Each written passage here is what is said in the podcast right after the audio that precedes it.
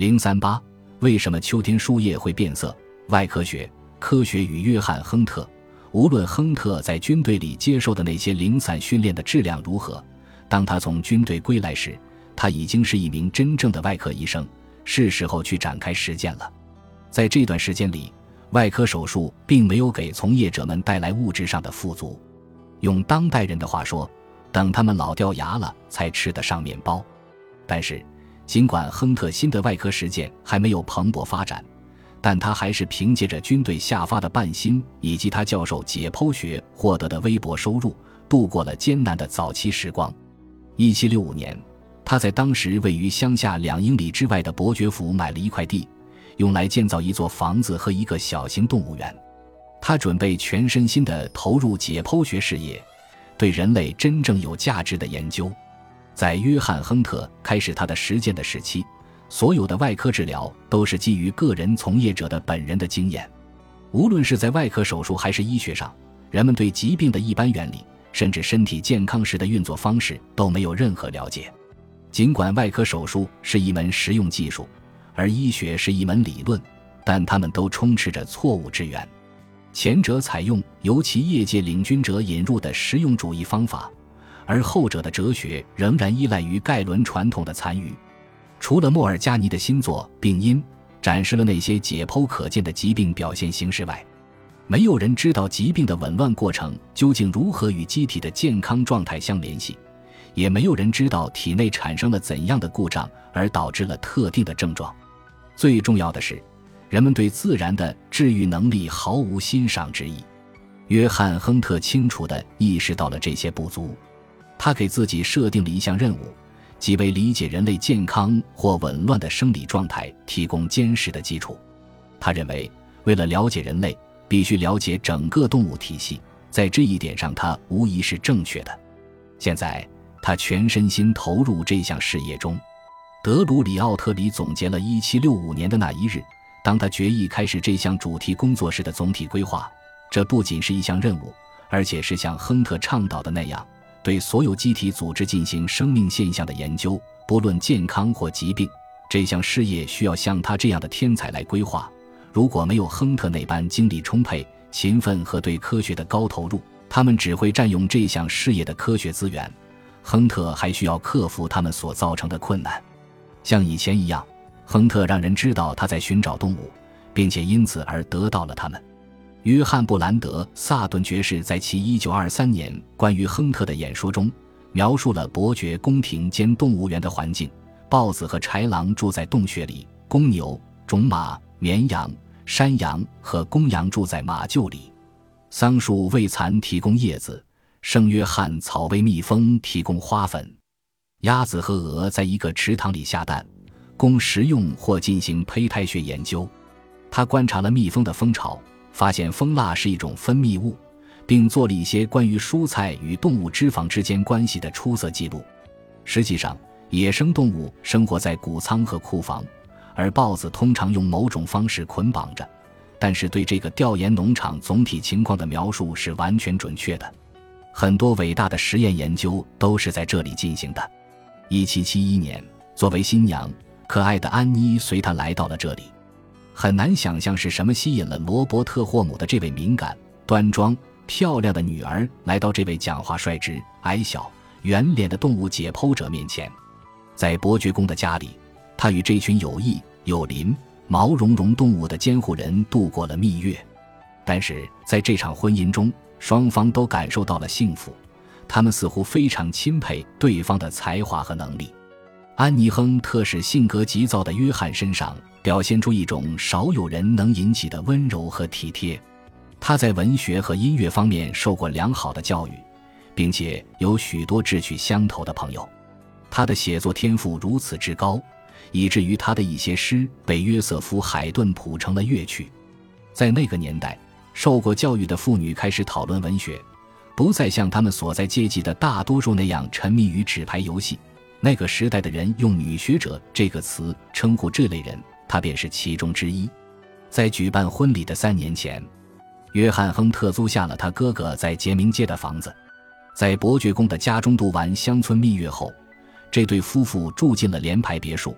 那里也是亨特私人诊所的所在地。后来，在1783年，他们离开杰明街，搬到莱斯特广场，继续把伯爵宫的主屋用作乡村住宅。亨特夫妇有四个孩子，都是在他们婚后四年内出生的。他们最终建立了一个无论以任何标准来衡量都会被认为是庞大的家庭，即使是当时的标准也是如此。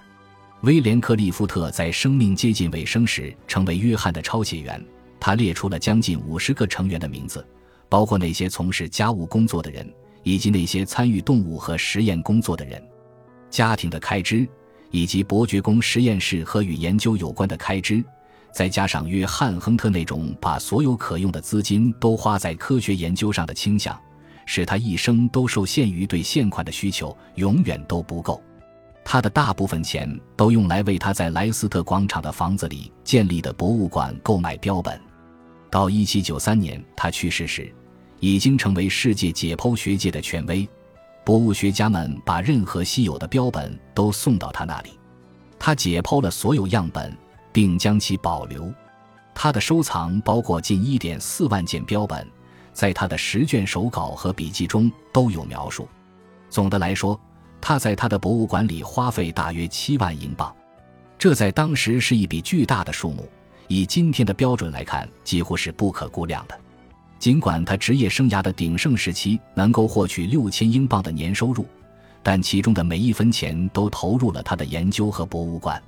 他死后留下的其他财产勉强能够偿还他的债务，但是这些事情在一七六五年才刚刚开始。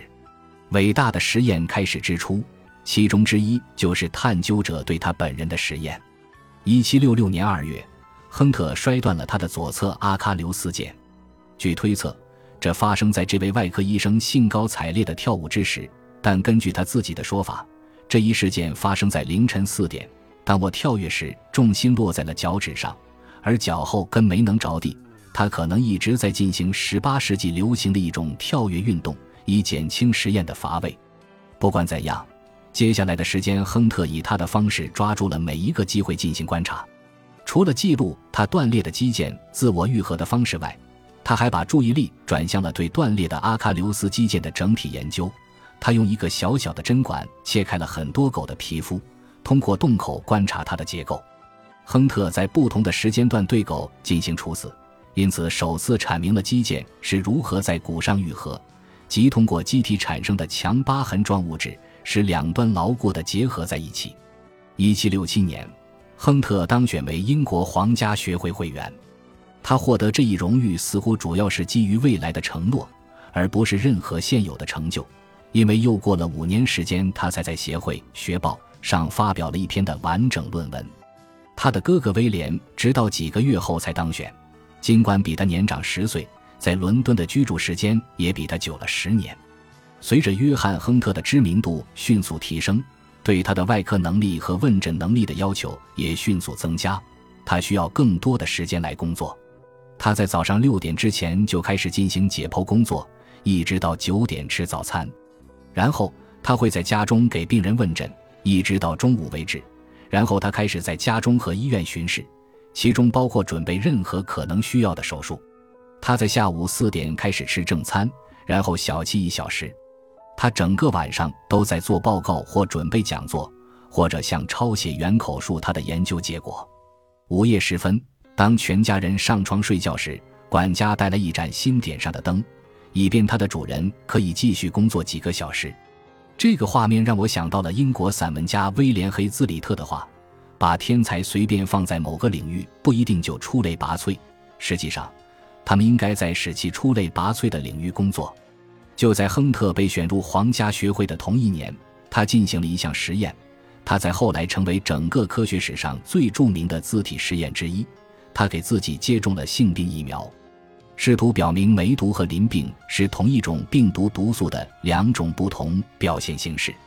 这是一个被多次讲述和误解的故事，次数多到人们只记得他是一个无私的人，而对亨特的其他方面知之甚少。他以科学的名义给自己注射了淋病和梅毒的疫苗，并在接下来的三年里分析了精液和溃疡。在一七八六年出版的一本名为。性病论的书中，亨特描述了这一系列事件。一七六七年五月，他将柳叶刀浸在淋病脓液中，然后通过刺穿包皮和阴茎头部来接种疫苗。淋病症状发展迅速，梅毒症状紧随其后。对病程早期涉及的区域进行烙术，一种局部的化学灼烧。后来的症状按照当时的习惯用汞来治疗，这些通常是有效的治疗方法。事实上，汞的治疗效果非常好，甚至在一九一零年保罗·艾尔利希发明了灵丹妙药身凡内明之后，汞在各种形式的梅毒治疗中仍是主流。直到二十世纪中叶青霉素的大规模使用之前，每一个想要感受迷乱的医科学生都不得不考虑一个众所周知的格言。基于维纳斯共度一宵，就得与汞厮守一世。由于亨特因自体实验而感染了淋病和梅毒，他更加坚信这两种疾病实际上是在身体的不同组织中以不同的方式呈现的同一种疾病。他的错误的根源在于他农业的源头，他在无意中注射了感染两种疾病的农业。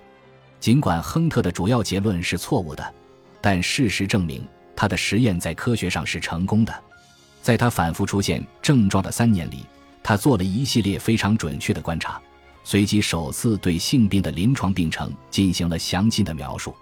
在之后的几十年里，他的著作经常被效仿，成为研究人类受试者病理过程演变的适当方式的典范。诚然，没有人知道亨特本人就是实验者，但他的大批读者很清楚。研究慢性病的正确方法是对同一患者从感染的瞬间到过程的解决进行重复观察。在许多方面，梅毒都是一种值得研究的典型疾病，因为它有可能涉及身体的每一个组织，所以它提供了一个观察单个器官对疾病反应的机会。最特别的是，它提供了一个范例，说明炎症是如何既伤害了患者，又使他自愈的机制。本集播放完毕，感谢您的收听，喜欢请订阅加关注，主页有更多精彩内容。